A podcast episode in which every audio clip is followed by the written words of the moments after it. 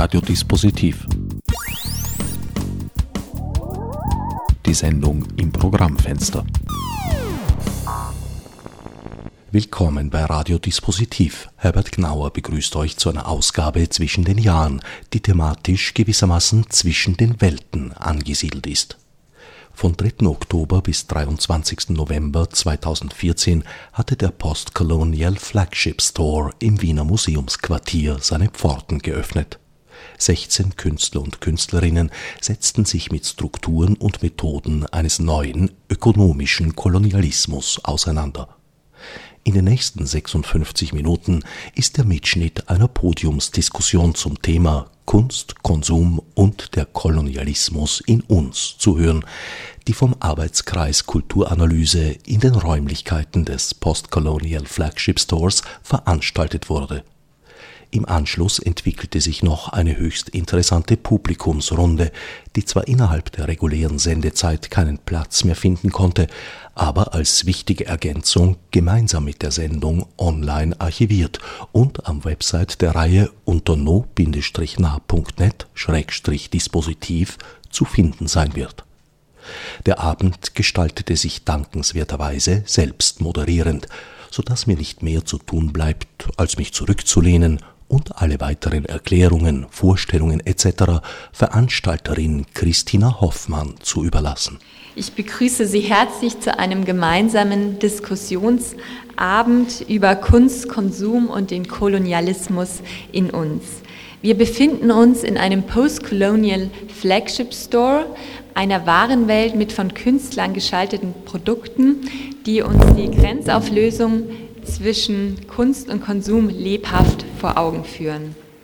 Auch Sie als Besucherinnen und Besucher sind Teil dieser Ausstellung, wenn Sie sich zwischen den Exponaten hindurch bewegen, denn Sie beobachten und bewerten und beeinflussen damit einen Markt, der auf Ihre Bedürfnisse eingeht, wenn Sie hier, was Sie auch machen können, vielleicht auch einige Produkte mit Hilfe des Euro äh, beziehungsweise des Afro eben, nicht des Euro, erwerben.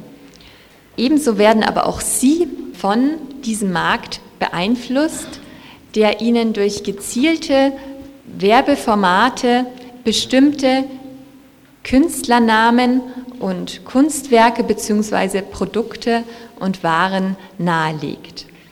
Wir versuchen am heutigen Abend im Rahmen einer Podiumsdiskussion aktuellen postkolonialen Marktmechanismen nachzugehen und in Bezugnahme auf und in Erklärung der Ausstellung ähm, sowohl die Funktionen der Kunst innerhalb der globalen Warenwelt zu beleuchten, als auch unsere Rolle als Konsumentinnen und Konsumenten.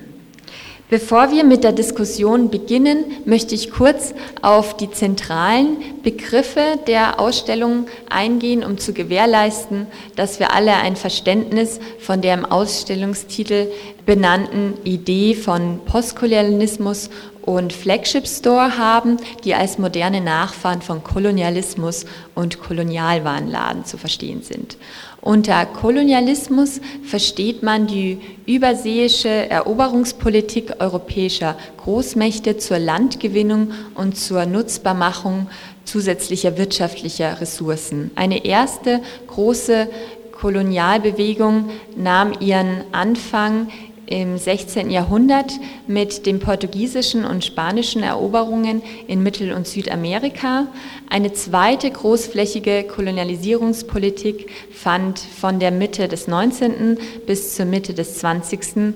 Jahrhunderts statt und kurz nach dem Ersten Weltkrieg stellte so der französische Ökonom Arthur Cricot fest, dass zu diesem Zeitpunkt etwa zwei Fünftel der Weltbevölkerung unter kolonialer Herrschaft stünden.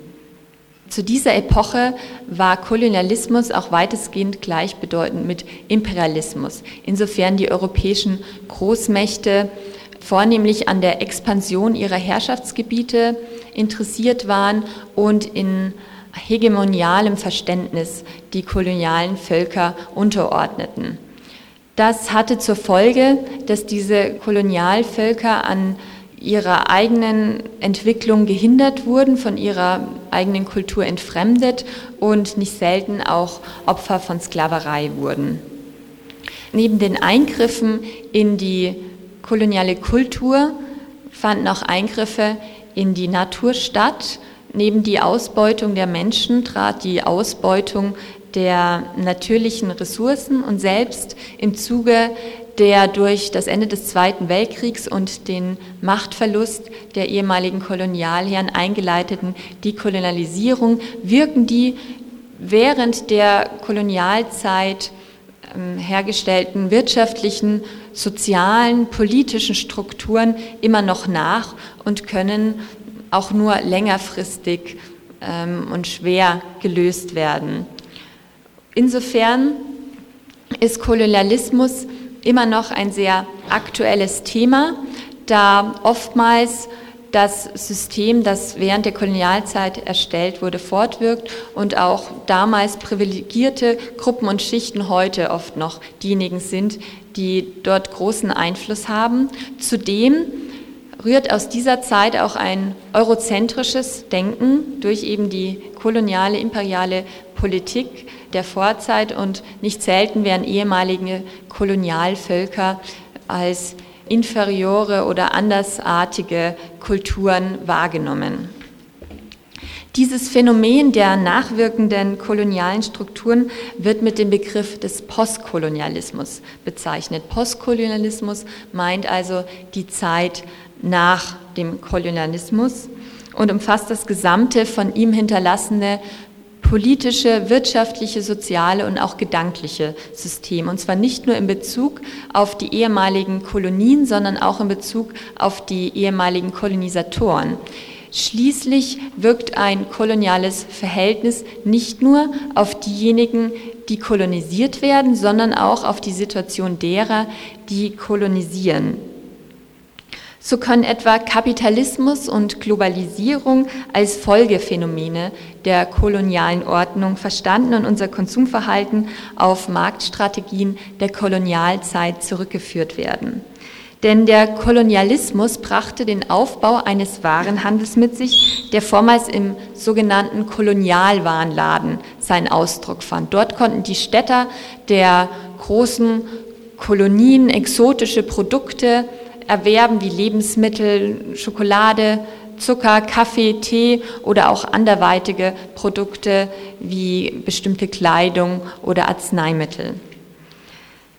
Kolonialwarenläden unterschieden sich in ihren Anfängen von übrigen Handelsmöglichkeiten durch die Besonderheit und Exklusivität ihrer Produkte. Im gegenwärtigen Marktverhalten setzen sich diese ehemaligen kolonialen Strukturen fort. War es früher der Kolonialwarenladen, der Reichtum und Verfügung über bestimmte Produkte demonstrierte, ist das heute der sogenannte Flagship Store, womit wir beim zweiten im Ausstellungstitel genannten Begriff angelangt wären.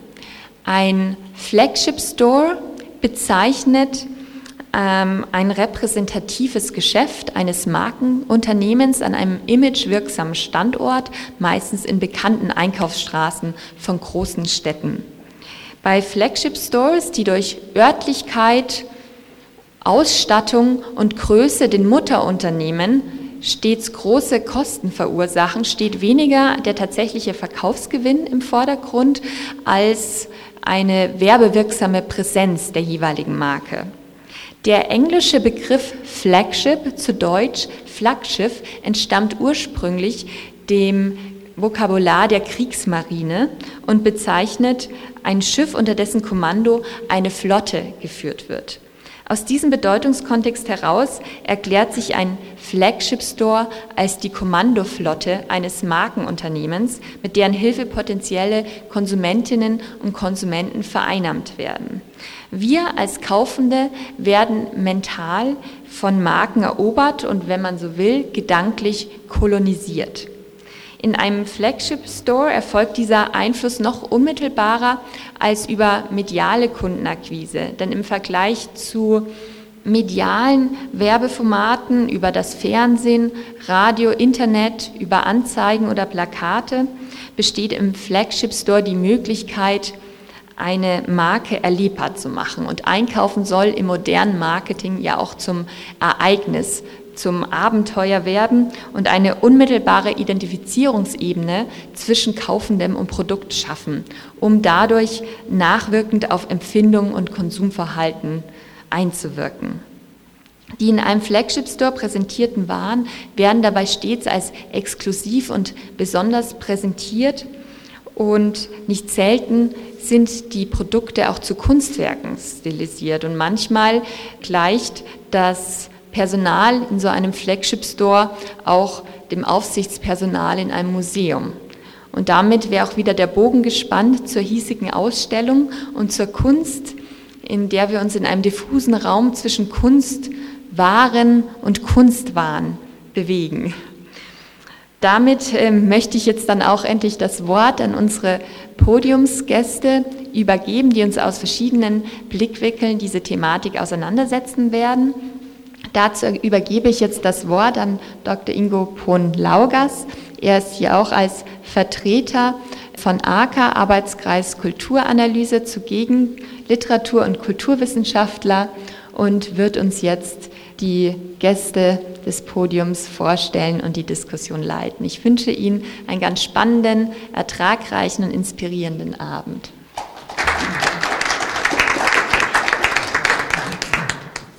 Schönen guten Abend auch meinerseits. Ähm, vielen Dank, äh, Christina, für deine wertvolle Einführung, die so ein bisschen auch jetzt das Feld eröffnet hat, auf dem sich äh, die weitere Diskussion bewegen wird. Ähm, ich bin der Moderator dieses Abends und in dieser Eigenschaft stelle ich jetzt auch die äh, Herrenrunde vor, die sich äh, hier jetzt zum Diskutieren äh, versammelt hat. In der Mitte die beiden Kuratoren dieser Ausstellung, nämlich Sven Kalden und Georg Klein, die ähm, uns sozusagen über, den, über, das Konzept dieser Ausstellung noch einmal äh, resümierend berichten werden, sozusagen jetzt auch mit dem Blick im Nachhinein. Die Ausstellung, glaube ich, läuft noch zwei Tage und ähm, äh, wird dann äh, geschlossen. Äh, Georg äh, Klein ist äh, Klang-, Video- und Medienkünstler, der vor allem sozusagen mit Interventionen im öffentlichen Raum, mit multimedialen Kunstprojekten sozusagen die Wahrnehmung immer wieder herausgefordert hat und ist in dieser Ausstellung auch präsent mit einer in meiner Wahrnehmung einer der, der interessantesten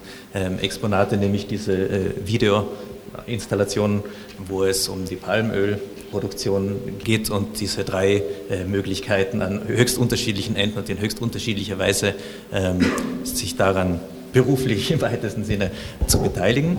Ähm, Sven Kalden zu äh, seiner äh, Rechten ist ähm, Künstler, hat freie Kunst und Bildhauerei studiert.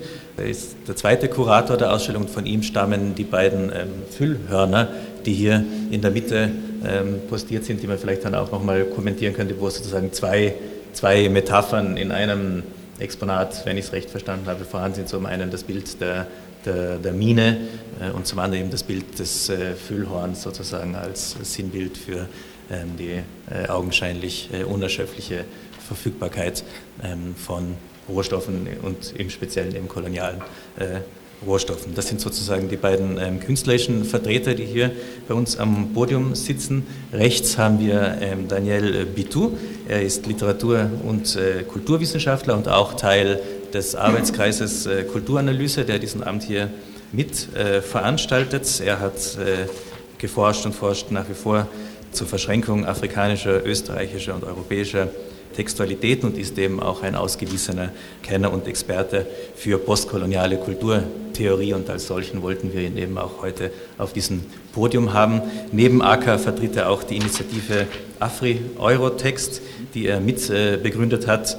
Das ist ein Verein, der aus äh, Literatur, Kultur und gesellschaftskritischer Perspektive sich mit lokalen und globalen Asymmetrien auseinandersetzt und sozusagen zum Gegenstand hat genau das, worüber wir hier ähm, sprechen.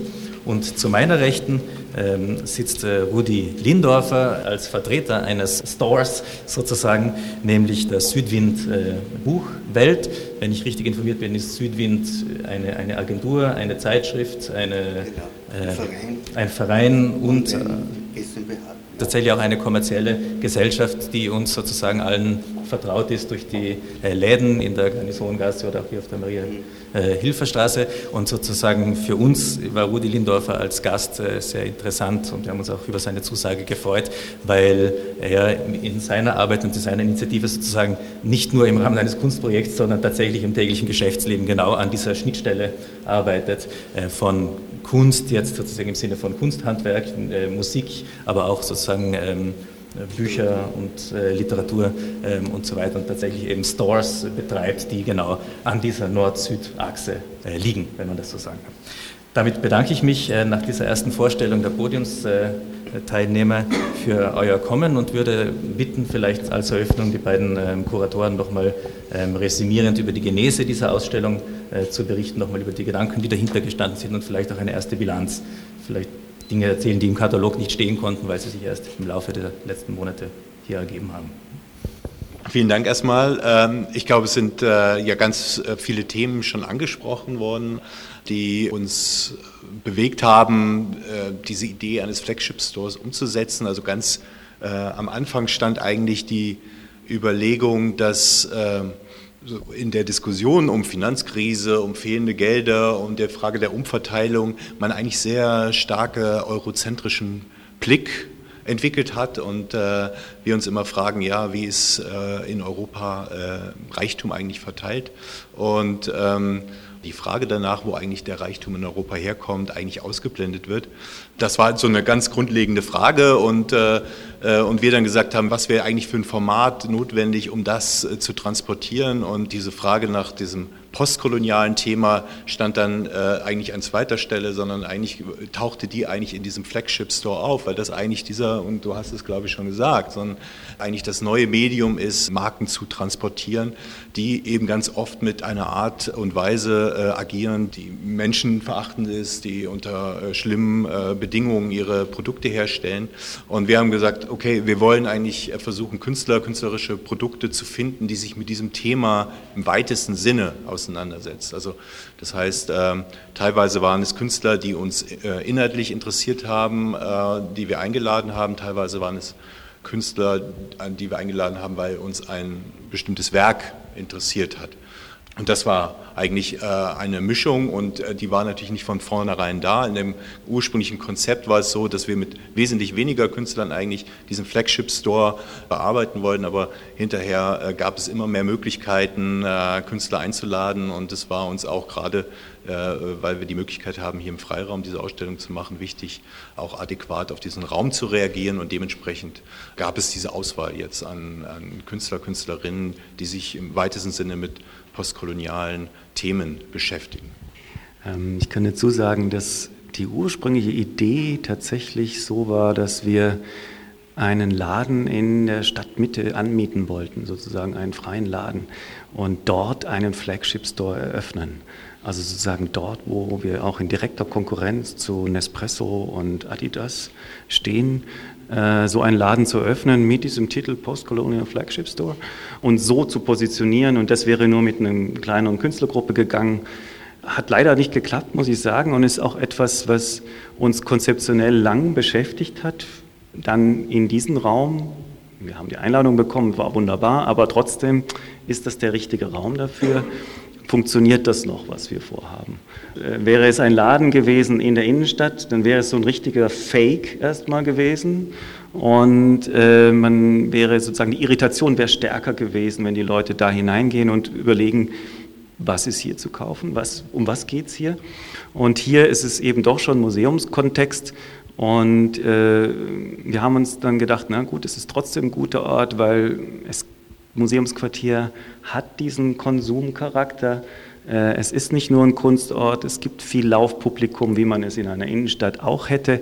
Also es könnte funktionieren. Ob es jetzt sagen, von diesem Aspekt her aufgegangen ist, als, als Fake-Konstrukt, als Irritation in, in einer Gesellschaft, die man damit äh, bilden kann, das wissen wir eigentlich am allerwenigsten im Moment. da wüsste ich gerne mehr von Ihnen. Und ansonsten war es für uns eine großartige Möglichkeit, über den Freiraum und über das Museumsquartier einfach sehr viel mehr künstlerische Positionen hier mit reinzuholen und dadurch auch eine sehr viel stärkere Vielfalt zu entwickeln. Was uns wichtig war, äh, Produkte, Gegenstände, Objekte zu zeigen, die diesen Doppelcharakter in sich tragen. Also äh, sei es ein Agenturcharakter wie bei äh, Gudrun Whitlock oder äh, die äh, Plakate von Ingeborg Lockemann oder äh, von äh, Lamin Mohamed, die Kleider, die natürlich immer Referenzen auch auf kaufbare Produkte haben, auf Textilien, die man in einem, in einem möglichen Laden kaufen kann, sodass, und das wurde uns natürlich am Anfang schon gespiegelt, eigentlich einige Leute auch irritiert davor standen und sagten, ja gut, eigentlich im MQ kaufen wollte ich jetzt nichts, wollte mir eine Ausstellung angucken.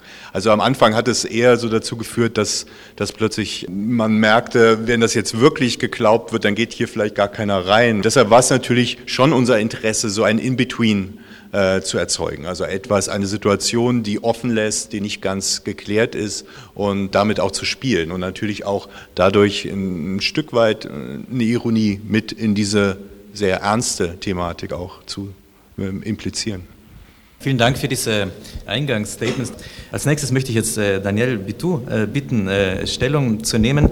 Ähm, wie wir schon in der Einleitung gehört haben, sozusagen in diesem ersten Aufriss durch Christina ähm, Hoffmann in die Frage des Kolonialen und, Postkolonialen, wo sozusagen die Rede davon war, dass der Flagship Store hier dem nachfolgt, was früher der Kolonialladen war.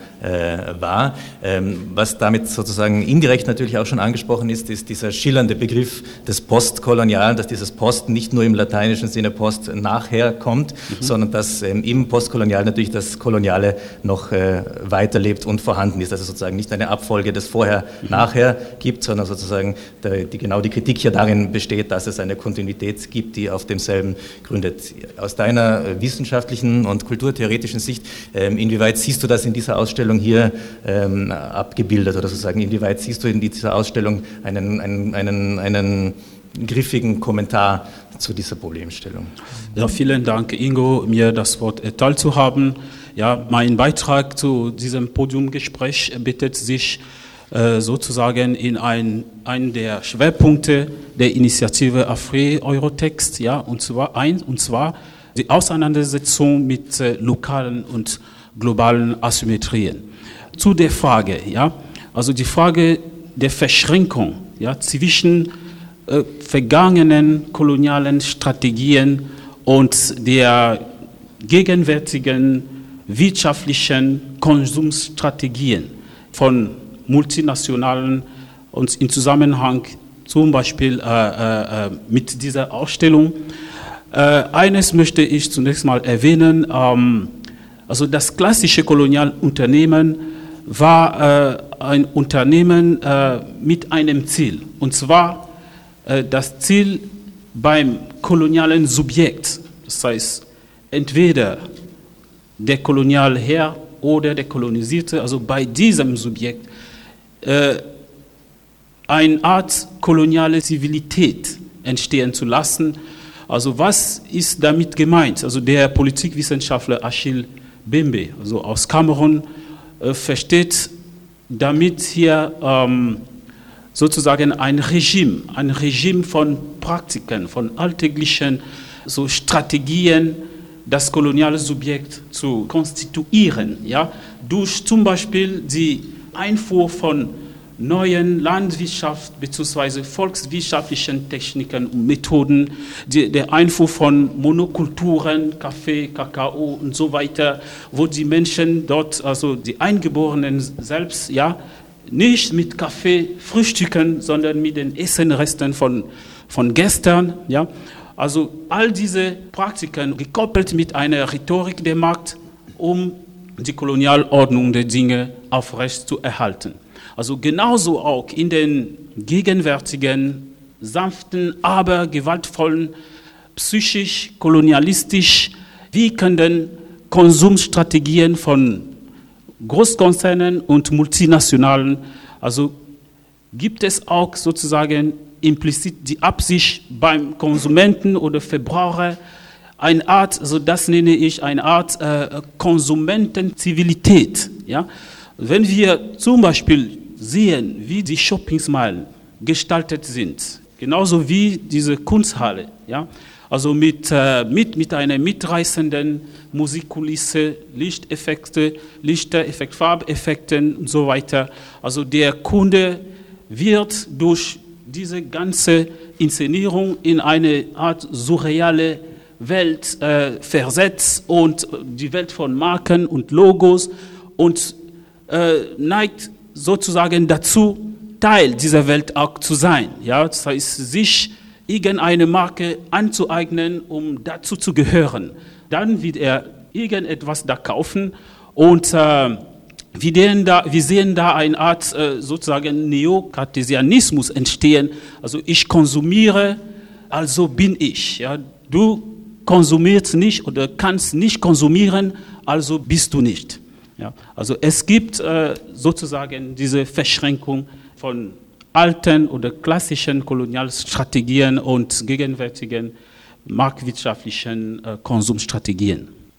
Vielen Dank für diesen wertvollen Einstieg sozusagen auch in diese theoretische Reflexion unseres äh, Themenfelds und damit wieder zurück äh, in, in die Praxis und in das äh, Alltagsleben. Und damit darf ich jetzt ähm, den Rudi Lindorf um sein Eingangsstatement äh, bitten.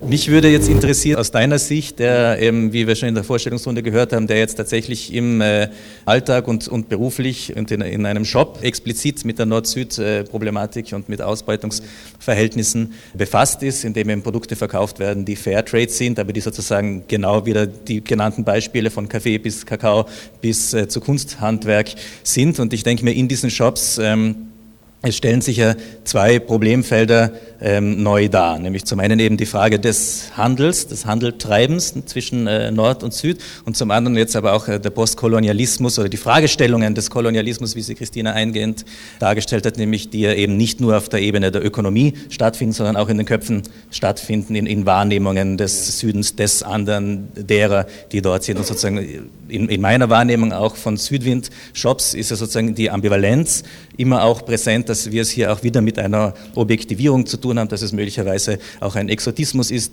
der gepflegt wird mit bestimmten Kunsthandwerk oder auch das Konzept von Weltmusik, das ja ein recht eigentümliches Genre von Musik ist, sozusagen was, wann wird etwas zu, zu Weltmusik? Oder vielleicht würden Produzenten und Produzentinnen von Weltmusik im Süden sich selbst nicht als Weltmusiker bezeichnen, aber, aber wir machen sie dazu, indem wir sie, also sind praktisch auf der, auf der Wahrnehmungsebene, aber auch auf der Handelsebene eigentlich Ambivalenzen, mit denen ihr täglich konfrontiert seid? Also die, die Buchhandlung ist gegründet worden aus dem Grund, dass Literatur über Entwicklungspolitik oder übersetzte Literatur aus den südlichen Kontinenten leichter zugänglich ist in Österreich, weil man von dem ausgegangen ist, äh, je besser die Leute informiert sind, je mehr sie von der Kultur kennenlernen, also umso leichter ist das verständlich. Äh, mit dem fairen Handel, es ist einfach ein Handel, es wird halt einfach das normale Zeug und, und schlimmer, äh, wie das, äh, was wir einkaufen, ist zum Beispiel, was wir, ich glaube, der Benin ist ausgesucht worden von einem europäischen Produkt, einem Brathuhn, aber nicht das Ganze, da nur mehr Brüste oder Haxel. Und der Rest, da ist, ich glaube, der Benin oder Togo ausgesucht worden, die kriegen die Reste aus Europa. Und dort ist quasi ein ganzer Bauernstand kaputt gegangen. Und das versucht man zu vermitteln, also im Teil mit Büchern, also wo das vorkommt. Und zum Teil, dass man faire Produkte verkaufen und es ist sicher keine Weltrettung, der, der faire Handel, also nämlich den geringen Anteil, was er hat. Aber ich war in Indien und da haben meine Freundin in Burkina Faso besucht und die Leute, die in dem fairen Handel drinnen sind, äh, also Produzentinnen, Produzenten, denen bringt es unheimlich viel. Also nämlich so viel, was ich überhaupt nicht für möglich gehalten habe. Und die Überraschung mit dem Geschäft, also die haben wir zwar nicht täglich, das war vor 30 Jahren schlimmer, aber jetzt glauben manche, also wenn sie da reingehen, was ist das eigentlich? Da gibt es Bücher, auf einmal gibt es da, was ich, Porzellan, Gläser, Kaffee, Tee, Quinoa, äh, äh, also manche Leute fragen, bekomme ich weichen Kaffee? Äh, also die sehen nur mal die Bücher und sind vollkommen erstaunt und überrascht, dass es sowas überhaupt gibt. Vielen Dank. Damit wäre sozusagen diese Eingangsrunde eröffnet und die Fragen, die ich jetzt äh, versuche zu stellen oder ähm, äh, aufzuwerfen, richte ich jetzt an niemanden im Speziellen, sondern das ist sozusagen eingeladen, ähm, sich zu äußern, wer möchte. Um jetzt sozusagen nach diesem ähm, Touchieren der unterschiedlichen Themenbereiche, sozusagen postkoloniale Theorie, Frage des Handelns und Frage der Kunst, ähm, jetzt wieder zur Frage der Kunst etwas äh, zurückzukehren, war ich sozusagen jetzt auch in der Auseinandersetzung mit der Ausstellung und jetzt bei der Vorbereitung auf den heutigen Abend, wo ich auch den Katalog noch einmal äh, studiert habe, etwas ähm, überrascht ähm, über diese Thematisierung der Frage, inwieweit sozusagen Kunst zur Ware wird und gleichzeitig äh, inwieweit die Warenwelt in den Flagship Stores ähm, mit künstlerischen oder mit, oder, oder mit Attitüden präsentiert und promotet wird, die an die Kunstwelt ähm, äh, erinnern. Das sind ja Fragen, die ja abseits des äh, Diskurses über Kolonialismus und Postkolonialismus ja Fragen sind, die ähm, die ja schon viel älter sind als postkoloniale Fragestellungen. Sozusagen in der Kunsttheorie die Frage ist, ist, ist Design Kunst? Ja? Oder sozusagen ähm, ist, äh, kann etwas Kunst sein, das mit Alltagspraxis zu tun hat, dass wenn es Gebrauchsgegenstände sind, ist es dann eigentlich noch Kunst oder darf so etwas Kunst sein? Da hat es ja sozusagen eine ganz unterschiedliche Entwicklung auch zwischen Europa und den USA im Umgang oder in der Beantwortung dieser ähm, Fragen gegeben. Und umgekehrt sozusagen auch, also sozusagen die Wahrnehmung, dass ähm, das Waren künstlerischen Charakter haben können und auf der anderen Seite die Wahrnehmung, dass es ähm, keinen vom Kapitalismus, ich sage es jetzt ganz plakativ, vom Kapitalismus unerschlossenen Bereich geben kann und somit natürlich auch keinen Kunstbereich, der davon ähm, unerschlossen ist. Das sind Dinge, die in meiner Wahrnehmung nicht äh, neu sind. Und jetzt würde mich interessieren, natürlich jetzt speziell an die Kuratoren gerichtet, aber wer sich sonst dazu äußern mag, ist herzlich dazu eingeladen, inwieweit sich diese Fragestellungen jetzt in diesem postkolonialen Kontext nochmal neu dargestellt haben für euch oder inwiefern sie sozusagen für euch neu beantwortbar geworden sind oder vielleicht auch komplexer geworden sind. Es ist natürlich, äh, wie du schon sagst, also äh, dass, dass, dass Kunstwerke und äh, Objekte der Waren oder der Konsumkultur, dass die miteinander in Beziehung stehen, seit wahrscheinlich 100 Jahren, wahrscheinlich schon vor Duchamp wurden solche Fragen gestellt, aber das ist ja heute ein, ein, ein, ein Bezugspunkt, also ein Feld, auf das ich mich beziehen kann als Künstler ähm, und mich dazu verhalten kann. Da knüpfen wir natürlich an, also mit unserem Bezug zur Waren, zur Konsumwelt in dieser Ausstellung äh, ähm, oder zu, zu Produktcharakter in Kunstwerken, da knüpfen wir dran an. Aber ich glaube, was das erweitert, ist ja dann die Frage, was sind das für Produkte oder was sind das für eine, äh, was ist das für eine inhaltliche Aufladung, äh, auf die ich mich äh, in meinem Werk oder in den, in den, als Künstler in diesen, in diesen Arbeiten und, und wie, wie verknüpfe ich das Ganze zusammen. Und natürlich war für uns natürlich auch als, als Westeuropäer, als in dem Fall Deutsche, war uns die Frage, können wir eigentlich so ein Thema überhaupt bearbeiten? Also wir als Wohlstands-, Mittel- Mittelstandspersonen, die, die eben nicht vom Kolonialismus äh, betroffen sind, ähm, als ähm, ja, auf der sozusagen Geberseite, sondern wir äh, als äh, Profiteure. Haben wir das Recht, so ein Thema in einer Ausstellung zu behandeln, ohne das Thema studiert zu haben? Es ist ja ein sehr akademischer Begriff auch, der auch ein Stück weit verteidigt wird. Wir haben natürlich auch im Vorfeld unserer Beschäftigung gemerkt, dass man sich damit sehr schnell in die Nesseln setzen kann, weil man ähm, ja eine bestimmte, da gibt es so eine bestimmte Art der Diskussion um diesen Begriff und wir haben gemerkt, das betreiben wir nicht. Ja? Also wir sind es nicht. Wir sind nicht die studierten äh, Postkolonialisten, sage ich mal, äh, die, äh, die äh, in dem Feld äh, sich bewegen, sondern wir ähm, ja, wir wuchern da oder wir gehen da rein, wir sind da Parasiten und, äh, und setzen uns da quer. Und, äh, und ich glaube, das, äh, das kann auf der einen Seite, und das wäre dann die Frage auch vielleicht äh, an dich, äh, glaubst du, dass es gut geht? Das war ja auch vorhin so ein bisschen äh, hier angesprochen. Ähm, das können wir natürlich nicht beantworten, aber was für uns wichtig war, dass wir beide Seiten mit in der Ausstellung drin haben, also den westlichen und den sozusagen ähm, Blick von der anderen Seite, sozusagen, ich gucke als äh, ähm, jemand, der aus dem Land kommt, der eben diese Kolonialgeschichte hat, auf diese Ausstellung bringen Objekte mit. Und das ist dementsprechend auch ein Dialog, also auch in dieser Ausstellung. Und das bezieht sich wieder auf das, was du ja auch anfangs gesagt hast, die, dieser Kolonialaspekt, der wirkt in beide Richtungen. Ja. Er wirkt auf uns und er wirkt, äh, er wirkt auf die okkupierten Länder oder die, äh, die kolonialisierten Länder. Unterschiedlich stark mit unterschiedlichen Auswirkungen, aber es ist präsent. Vielleicht äh, auch noch ein paar Anmerkungen dazu. Äh, erstens zu Kunst und äh, äh, Ware. Wir versuchen vielleicht mit so einer Ausstellung, zumindest mit so einem Titel, äh, einer Ausstellung äh, dann doch vielleicht etwas Neues, indem wir sozusagen affirmativ vorgehen. Ne? Es ist eine affirmative Strategie, es ist eine Strategie der Übertreibung. Sozusagen, wir machen eine Kunstausstellung, aber wir sagen nicht mehr, es ist Kunst, sondern es ist ein, es ist ein Flagship Store. Das schafft einen anderen Zugang, glaube ich, auch zu diesem Thema äh, wo schon viel dazu gesagt wurde.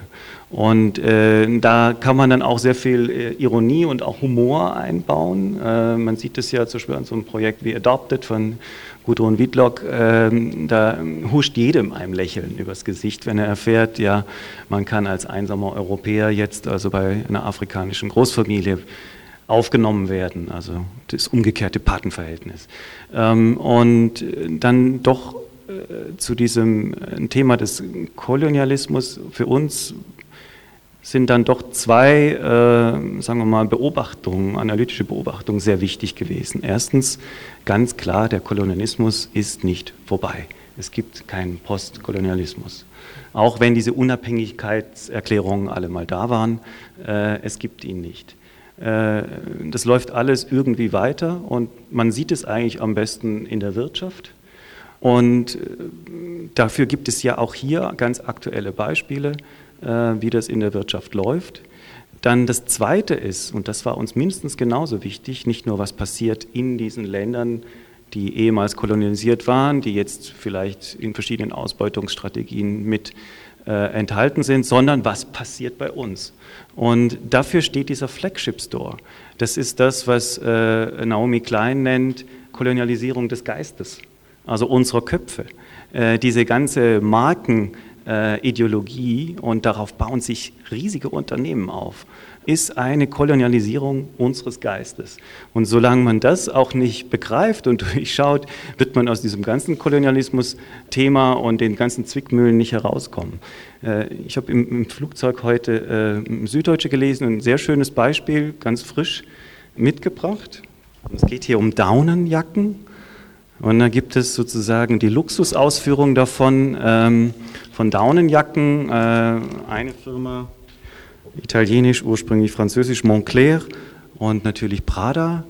Nur um ganz kurz das äh, Verhältnis klar zu machen, dass die Herstellungskosten einer Daunenjacke von Prada 33,80 Euro beträgt und im Flagship Store wird sie für 1950 Euro verkauft.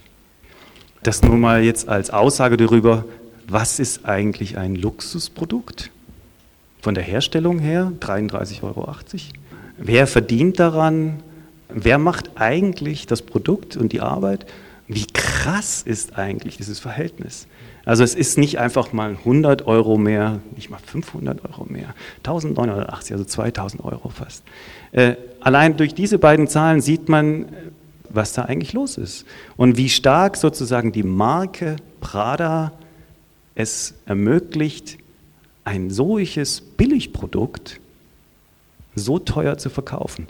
Das ist alles nur unser Kopf. Zu der Frage der Rolle der Kunst eigentlich im, im Ganzen.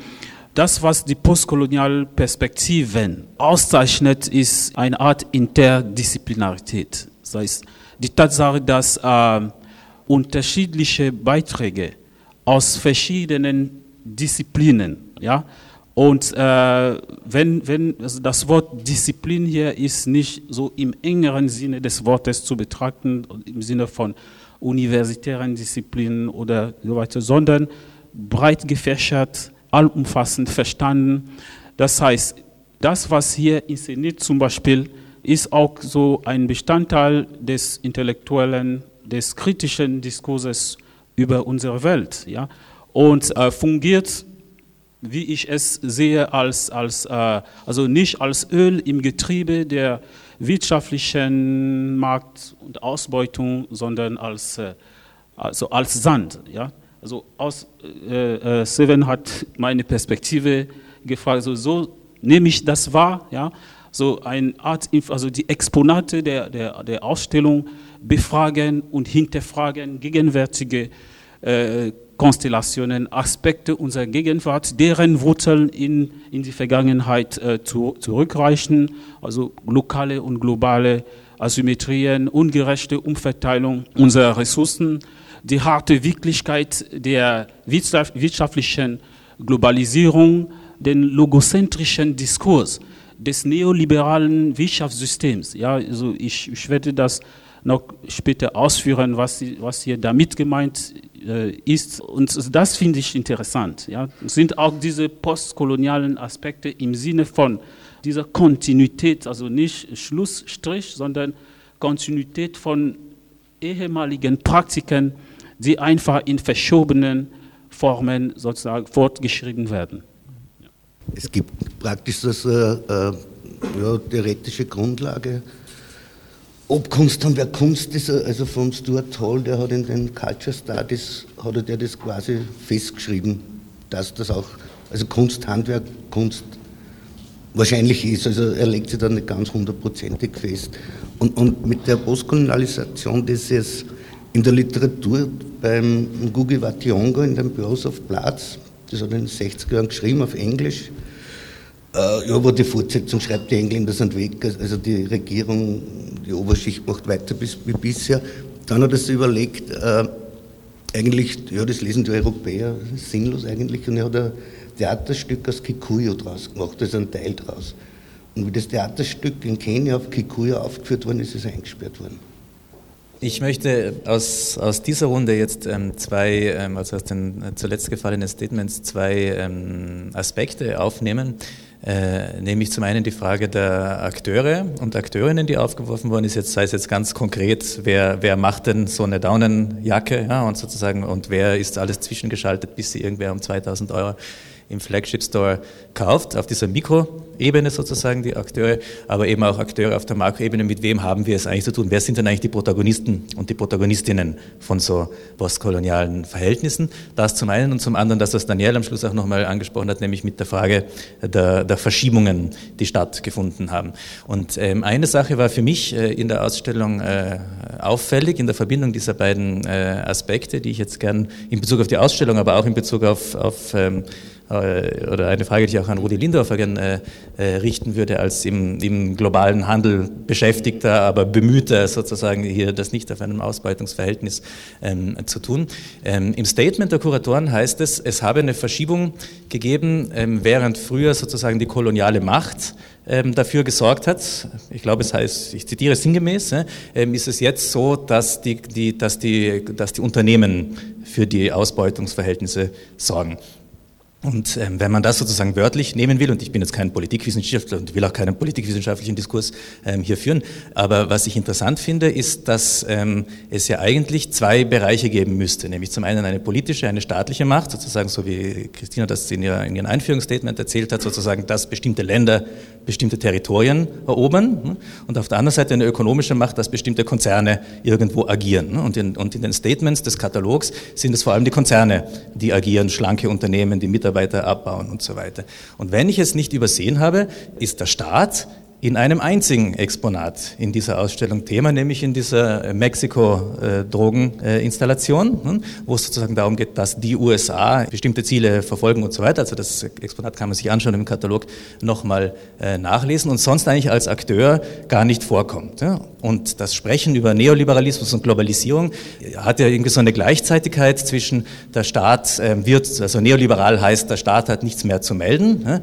Und die Kritik daran wäre, es stimmt ja gar nicht, weil gäbe es nicht Staaten, die diese Freiräume schaffen, dann könnte der Neoliberalismus gar nicht so wüten, wie er es tut. Und das stimmt ja gar nicht, dass die Staaten gar keine, gar keine Rolle äh, mehr spielen. Und ich erinnere mich auch an eine Episode, die auch in dem Katalog beschrieben wird von einem Beiträger, dessen Namen ich jetzt leider mir nicht gemerkt habe, aus Marokko, der eingeladen gewesen wäre schon für eine andere Ausstellung, wo sehr viel Aufwand betrieben worden ist und der sozusagen dann doch ähm, sozusagen abgeprallt ist an der Festung Europa und sozusagen die Einladung konnte nicht äh, umgesetzt werden, weil er nicht kommen könnte. Und das sind, so, sind ja keine Unternehmen und das ist nicht der Neoliberalismus, sondern das sind dann ganz konkrete staatliche Akteure. Also diese Dialektik würde mich zum einen interessieren als Frage, wie auch Rudi, wie du das äh, siehst, sozusagen, wer hier die Akteure in diesem Handel sind und wie man versuchen kann, ähm, an denen vorbei zu agieren oder mit zu welchen Kooperationen man gezwungen ist. Und an die Kuratoren noch die Frage, ob und inwieweit das für euch ein Thema war oder ob das sozusagen dem Zufall überlassen blieb, warum das in meiner Wahrnehmung dann eigentlich rechts als Fragestellung gar nicht auftaucht. Also vom praktischen her, ich, ich gehe von Indien aus, wir haben von dort Seidentücher, Seidenschals. Das sind den Sanderbahns eine Frauenkooperative. Die haben sie in 92 zu, zu sieben Frauen waren, haben sie gegründet. Und die Sanderbahns, also das Land dort, ich habe nie so etwas Fruchtbares gesehen. Es wächst alles, es gibt alles. Und von dort wandern die Leute ab, sie verhungern. Und das ist aber eine Sache der Konzerne. Also circa zwei Drittel vom Weizen, der täglich in der Schweiz für Brot verbraucht wird, also kommt aus dem indischen Teil dort. Und die, die Leute dort sagen, also die Großgrundbesitzer, die haben die Leute ein ganzes Jahr zwar schlecht, aber immerhin leben lassen. Und die Konzerne haben nur ein Interesse an den Leuten, also äh, Aussaat und Ernte. Und es werden immer mehr Maschinen eingesetzt. Ja, Kalkutta wird geschätzt pro Tag, dass ungefähr 10.000 Leute ankommen, eben weil es am Land nichts mehr zum Essen gibt für sie. Und die Frauen haben mittlerweile zu siebt haben die angefangen und haben 12.000 Frauen organisiert, also und von Seidenraupenzucht über Baumwollfelder, also sie haben jetzt schon alles, machen das fertige Produkt. Und wir zahlen denen den Preis, also wir, das heißt EZA, das ist der, der faire Handelspartner, äh, den was die Frauen dort in ihrem Geschäft verkaufen. Also den Preis, den sie dort im Geschäft verlangen, zahlt die EZA. Und das Geschäft läuft so, also die schicken Muster, das und das könnte man machen und die EZA besteht ja von mir aus 5000 Schals und überweist halt eine entsprechende Menge Geld. Und es hat auch noch nie ein Problem gegeben, dass dann nicht geliefert worden wäre. Also so gesehen läuft es für diese Frauen dort optimal, aber das rundherum ist, ist einfach furchtbar. Also wenn du in einen Laden reinkommst, wo mit Fair, also die Fairtrade bezahlt werden und alles, also da ist hell drinnen, da sind die Arbeitsbedingungen schon 101 gegen einen normalen Laden, also wie die zum Teil arbeiten müssen. Also die sitzen mehr oder weniger im Finstern und sticken da kleinste Glasperlen auf einen Faden, also wo ich bei hellem Licht fünf Minuten brauche, dass ich mal das Loch triff, dass ich die Perle auffällen kann. Zu der Frage, warum äh, die politische Landschaft hier weniger auftaucht. Äh, erstens ist es so, dass äh, wir diesen Begriff Kolonialismus, der sehr stark eigentlich ein politischer Begriff ist und mit Machtpolitik eigentlich verbunden wird, wir auf unsere heutige Zeit anwenden wollen, um damit auch was zum Ausdruck zu bringen, was aber jetzt nicht mehr nur in diesem politischen aufgeht, sondern eben sehr stark wirtschaftlich bestimmt ist. Und es geht uns ja darum zu zeigen, dass die Erpressbarkeit von Staaten, von Leuten, die in den Staaten arbeiten äh, und, und, leben wollen, dass die ja über die Wirtschaft sozusagen jetzt funktioniert. Also ich kann sozusagen dadurch überleben, indem ich mein Land zum Billiglohnland mache. Ja? Oder zur Steueroase. Das ist eine andere Alternative dazu. Ähm, aber es ist äh, sozusagen, es hat sich tatsächlich etwas verabschiedet von diesem politischen äh, Machtimperialismus, wie das auch vorhin richtig genannt wurde, zu einer viel eleganteren äh, Strategie, so nennen wir das auch in unserem Beitrag im Katalog, dass es eben äh, sehr viel eleganter ist. Man streift jede Verantwortung von sich. Früher gab es wenigstens noch den mit der Peitsche und man wusste, mit wem man es zu tun hat. Heute sind die alle unsichtbar. Ja? Ähm, heute sind die alle weg äh, und es werden nur noch Subunternehmen angestellt, die das in deren Auftrag machen. Sozusagen, da können sich dann die Einheimischen untereinander kloppen, äh, wenn irgendwas mal los ist. Äh, also diese, diese Auslagerung ist äh, wirklich eine ganz dramatische Entwicklung.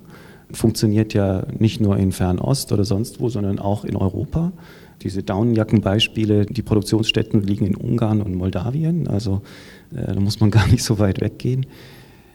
Das ist so der Grund, warum sozusagen die politische Ebene hier nicht diese große Rolle spielt, damit wir diesen ursprünglich auf die politische Ebene benutzten Begriff Kolonialismus auf unsere Zeit anwenden und damit auch klar machen, das ist kein alter Begriff aus dem 19. Jahrhundert, sondern das hat was mit uns heute zu tun dass das Politische nicht so sehr im Vordergrund steht, glaube ich, ist eher auch ein, eine Perspektive darauf, dass, äh, dass äh, sozusagen unsere Lebensweise eher in eine Art Betriebssystem mehr oder weniger heute äh, gefangen ist, weniger als Ideologie transportiert, sich als neoliberale Strategie oder ähnlich zu erkennen gibt, sondern eher eigentlich äh, über beispielsweise äh, Spielregeln von Finanzsystemen, Spielregeln von wirtschaftlichen Abhängigkeiten, die impliziert werden. Und natürlich unter stimmt absolut, da gebe ich äh, dir absolut recht. Es gibt immer noch Rahmenbedingungen und es gibt natürlich, äh, ähm, wie man es jetzt bei den Verhandlungen äh, von äh, TIP auch wieder erkennen kann, es gibt natürlich Akteure, die sich treffen, aber man hat den Eindruck von außen betrachtet, dass äh, es sind eigentlich nicht mehr Politiker sind, sind eher Politikerdarsteller und die Wirtschaft kontrolliert das zusehends und daher wahrscheinlich, und das äh, muss ich jetzt eher analytisch äh, sehen, warum wir das äh, weniger stark hier einbringen, aber glaube ich, reflektieren wir das weniger stark, sondern sehen da eher die Unternehmen im Vordergrund. In dieselbe Sinnrichtung ja, habe ich mich zwei Fragen gestellt. Ja. Der postkoloniale Staat, ja, in diesem ganzen Gestehen, wo steht er überhaupt? Ja? Steht er nicht irgendwie am Rande des Ganzen oder steckt er nicht in einer Zwickmühle? Zwickmühle, weil ich äh, vorhin von, vom logozentrischen Diskurs des neoliberalen Wirtschaftssystems gesprochen habe, also ein System, das unser Welt seit dem Zeitalter des äh, transatlantischen Dreieckshandels prägt. Ja? Und welche sind die Erscheinungsformen dieses Systems? Erstens äh, die Überbetonung von Börsengewinnen, von Aktienoptionen, zum Beispiel wenn der Dow Jones, DAX oder CAC 40 äh, mit einem grünen Plus abschließt an der Börse, dann geht der Weltwirtschaft sehr, sehr gut. Ja? Wenn ähm, zum Beispiel irgendwo in Bangladesch oder in äh, Kenia ein Gebäude stürzt, äh, wo Billiglohn sozusagen Näher, Näherinnen gearbeitet haben. Also da passiert überhaupt nichts.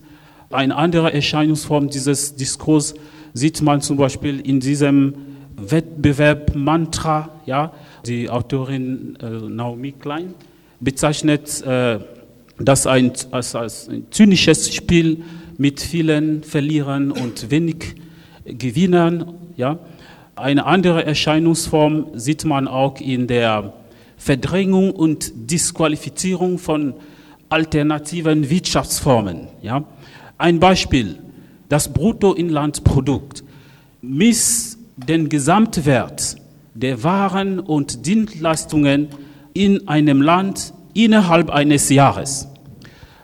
Aber umgekehrt, die, die wirtschaftlichen Organisationen zum Beispiel, also auf den Märkten, in ländlichen Gegenden in Afrika, Asien, Lateinamerika und so weiter, also werden überhaupt nicht von den Statistiken der Weltbank, des Internationalen Währungsfonds erfasst, geschweige denn von den, von den Statistiken von Hedgefonds, von Börsen oder Multinationalen, die mit äh, Lebensmitteln zum Beispiel äh, spekulieren. In den Finanzberichten der Weltbank und des Währungsfonds zum Beispiel ist es immer wieder zu hören, äh, so der afrikanische Kontinent trägt sozusagen nur zu zwei bis null Prozent zur Gesamtweltwirtschaft bei. Aber strukturell geschwiegen ja, ist die Tatsache, dass an den Börsen nur der Wert von Gold, Kupfer, Diamant, Bananen oder Kaffee quotiert wird. Ja? Aber nicht zum Beispiel die sieben oder zehn Kilometer, die eine Bauerfamilie zum Beispiel in, in äh, Gabun oder Zentral, äh, Zentral, in der Zentralafrikanischen Republik, also die zehn Kilometer, die diese Familie tagtäglich unter der Sonne oder unter einem Dauerregen zurücklegen muss, um die Kakaoplantage zu erreichen. Das wird überhaupt nicht quotiert. Ebenfalls auch nicht quotiert die Risiken, die eine Minenarbeiterin in, in Kongo zum Beispiel eingeht tagtäglich. Also das ist eben ein Punkt, eine Erscheinungsform dieses äh, Diskurses, wobei ich äh, einfach sage, dass man das neoliberale Wirtschaftssystem in Frage stellen kann, muss und wer kann das tun? Das ist eben der Staat. Aber wo ist dieser Staat? Ja, der Staat ist kein Individuum wie ich oder oder eine, irgendeine andere Person. Der Staat lebt von Steuern und diese Steuern kommen von von diesen Unternehmen und Firmen. Ja, und wenn der Stadt jetzt anfängt, Krieg zu führen mit Unternehmern und so weiter, die, haben, die verfügen über unterschiedliche Strategien, um abzuwandern und so weiter und so fort. Äh, ich sage überhaupt nicht, dass äh, Unternehmen störende Organisationen sind. Die, die schaffen Arbeitsplätze. Und diese Arbeitsplätze sehen wir manchmal nur, wenn diese gestrichen werden. Ja? Dann merken wir uns das. Und komischerweise, wenn, diese, wenn Arbeitsplätze gestrichen werden, dann steigen auch an den Börsen die Quoten dieser Unternehmen. So, das ist die Frage. Der Staat, also der Staat in, dieser, in diesem Zeitalter, also im Zeitalter sozusagen der Markt von Großkonzernen und Multinationalen, also muss noch einmal auseinander, auseinandergesetzt werden. Ja, im, im, wo der Staat massiv eingreift, zum Beispiel die USA, ist bei der Baumwolle. Ein T-Shirt, das in den USA gekauft wird, was ist 7, 8 Dollar, da ist möglich, dass die Baumwolle aus den USA kommt, nach China zur Verarbeitung geschickt wird, dann wieder importiert wird und dann billiges Geld, weil nämlich im, im liberalen USA, was sie Freihandel alles haben wir, aber da ist, äh, wie die Baumwolle gestützt wird, das ist höher wie das Budget der gesamten westafrikanischen Staaten. Also Burkina Faso hat nie eine Möglichkeit, dass die im größten Stil Baumwolle verkaufen werden, weil das quasi die Baumwolle aus den USA in China verarbeitet wird. Und die zweite Geschichte vom Staat ist Samsung, ist ein Familienunternehmen, die haben 20 Prozent vom Bruttonationalprodukt von Südkorea. Also denen kehrt praktisch der Staat, kann man sagen. Und die haben jetzt eine Halbleiterfabrik, bauen sie jetzt in Vietnam, große Milliardeninvestition. Deswegen gehen sie aus China weg, weil da die Arbeitsrechtbestimmungen werden ein bisschen angezogen und Vietnam, dort wird billiger gearbeitet. Also die marschieren ab dort. Zu hören war eine Podiumsdiskussion zum Thema Kunst, Konsum und der Kolonialismus in uns, die am 20. November 2014 im Postcolonial Flagship Store im Wiener Museumsquartier stattfand. Wie eingangs erwähnt, setzte der Abend mit einer überaus hörenswerten Publikumsrunde fort, die im Online-Archiv bei der Sendung zu finden ist. Sachdienliche Links finden sich auf dem Website der Reihe unter no-nah.net-dispositiv. Für geliehenes Gehör dankt Herbert Gnauer. Als Margot mit Monesi. Fichtes Obsidrutar